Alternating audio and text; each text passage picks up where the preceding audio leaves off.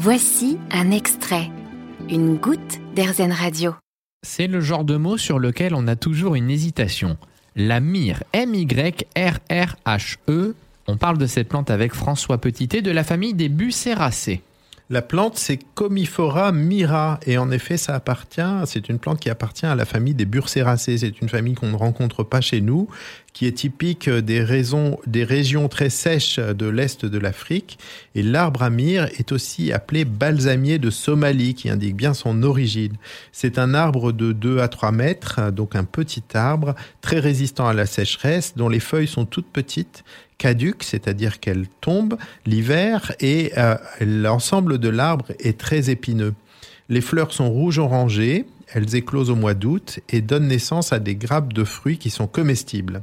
C'est poétique, mais son écorce en fait produit des petites larmes. Alors l'huile essentielle, elle est tirée des suintements de cette euh, écorce qui suinte avec une résine qui donne des larmes. C'est une gomme résineuse qu'on appelle la myrrhe qui est dite amère, myrrhe amère, parce qu'elle a une saveur extrêmement amère.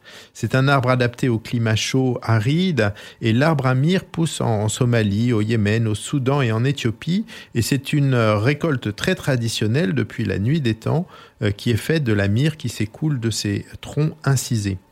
En fait, sur les mêmes biotopes, on va retrouver d'autres arbres de la famille des Burséracées dont nous avons déjà parlé, comme le Boswellia, qui est l'arbre à encens et qui donne l'encens au Liban.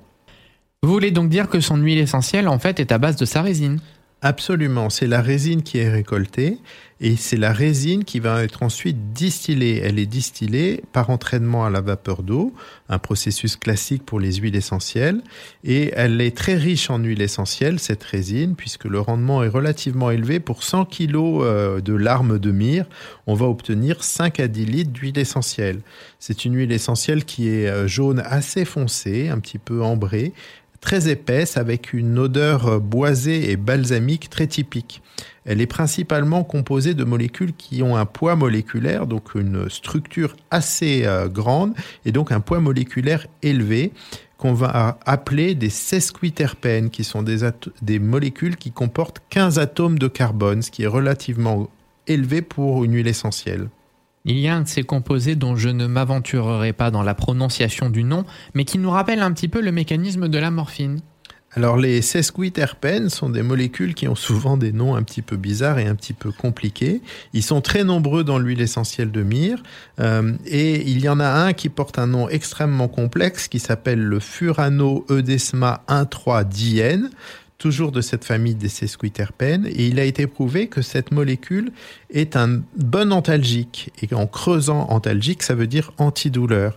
Et en creusant le mécanisme d'action de cette substance, on s'est aperçu qu'il était assez proche de la morphine. La morphine, c'est une substance qui est référence dans les antidouleurs et qui est également extrait d'une plante, du latex d'une plante, qui est le pavot somnifère. Le pavot somnifère n'est pas une plante à huile essentielle, mais il possède cette molécule morphine qui est un très bon analgésique. Et on va retrouver dans cette huile essentielle une molécule qui n'a rien à voir chimiquement, mais qui va partager cette même activité avec un mécanisme d'action similaire. François, on a un petit peu de temps et on va s'intéresser aux huiles essentielles de manière plus générale. Quand on les achète, elles se conservent combien de temps en moyenne? C'est une excellente question pour la myrrhe. Les huiles essentielles sont très stables, mais la myrrhe est une huile essentielle qui est assez épaisse et qui va avoir tendance, en vieillissant, à s'épaissir. Et euh, euh, si la durée de conservation des huiles essentielles peut être assez élevée, pour la myrrhe, elle ne va pas dépasser deux ans. Vous avez aimé ce podcast Erzen Vous allez adorer Erzen Radio en direct. Pour nous écouter, téléchargez l'appli Erzen ou rendez-vous sur rzen.fr.